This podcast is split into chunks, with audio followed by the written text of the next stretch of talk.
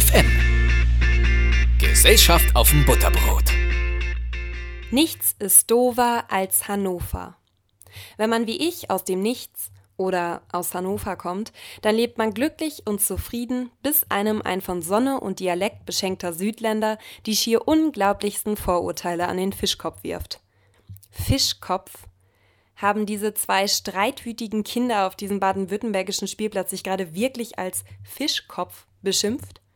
Und wen meinen die damit?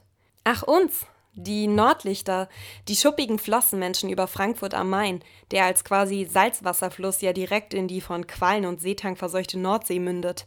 Ha, ha, Hannover mittendrin, das Atlantis der Langeweile, das preußische Paradebeispiel für öde Weiten und Nichtstun, wo man Kirschen isst und zur Kirche geht, wo man nicht tot übern Zaun hängen will und auch nicht muss?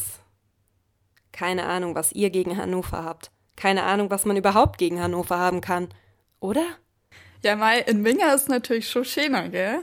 Aber mir gefällt's in Hannover auch gut und ich komme immer gern wieder hierher zurück.